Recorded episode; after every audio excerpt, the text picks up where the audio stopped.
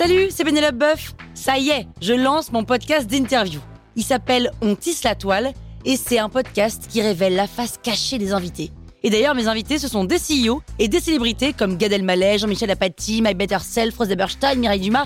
Et évidemment, je pose des questions qu'on n'ose pas toujours poser et je leur fais faire des tests, des challenges, je leur fais jouer l'harmonica, grignoter des trucs, bref.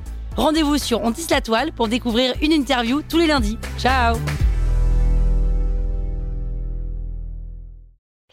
Sur écoute. Julia Jackson C'est la fille de Michael Jackson? Vous écoutez Krusty Art, le podcast qui parle d'art sans en faire des tartes.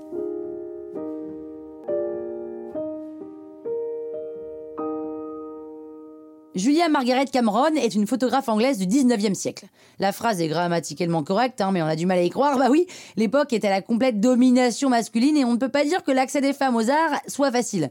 Pourtant, Juliette Margaret Cameron est une des pionnières de la photographie et son œuvre a été d'une grande importance dans l'histoire des débuts du médium. Petit rappel, la photographie a été inventée en 1839. Au moment où Cameron commence à faire de la photographie, l'invention est encore relativement récente et les techniques disponibles relativement complexes. Donc comme beaucoup de photographes à cette époque, Cameron travaille au collodion humide, une technique mise au point dans les années 1860. Pour faire une photo au collodion humide, c'est toute une affaire. hein. Il faut commencer par enduire une plaque de verre avec du collodion. Ensuite, on plonge cette plaque dans un bain de nitrate d'argent qui, par une réaction chimique que je ne développe pas ici parce que je ne la connais pas, rend la plaque sensible à la lumière. Voilà pour la fabrication du négatif. Ensuite, il faut se grouiller de prendre sa photo avec un appareil énormous qui est pas du tout pratique à manier, comme dans les vieux films. Et une fois que la photo est prise, la plaque de verre doit être immédiatement plongée dans une autre solution chimique qui va fixer l'image. On a alors un négatif stable et on peut procéder au tirage. L'opération est donc assez lourde, hein, mais elle offre des résultats d'une grande précision.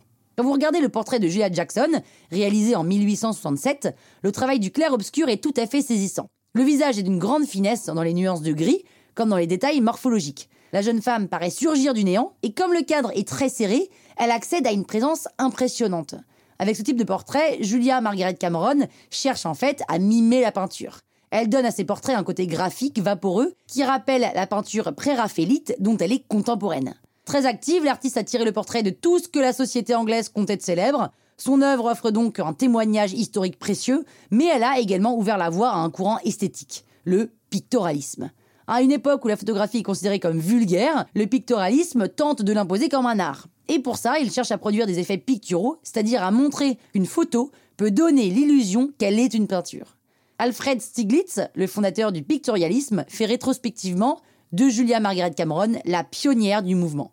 Le pictorialisme a rapidement été considéré comme ringard, parce que justement, il apparaissait assez vite que pour devenir un art à part entière, la photographie ne devait pas reluquer du côté de la peinture, mais bien chercher l'expression qui lui soit propre. Reste qu'il fallait des éclaireurs pour ouvrir la voie à la grande histoire de la photographie, enfin, une éclaireuse pour être précise, Julia Margaret Cameron.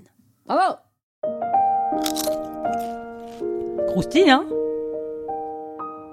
La toile sur écoute. Support comes from ServiceNow, the AI platform for business transformation. You've heard the hype around AI. The truth is, AI is only as powerful as the platform it's built into. ServiceNow is the platform that puts AI to work for people across your business, removing friction and frustration for your employees, supercharging productivity for your developers, providing intelligent tools for your service agents to make customers happier. All built into a single platform you can use right now. That's why the world works with ServiceNow. Visit servicenow.com slash AI for people to learn more.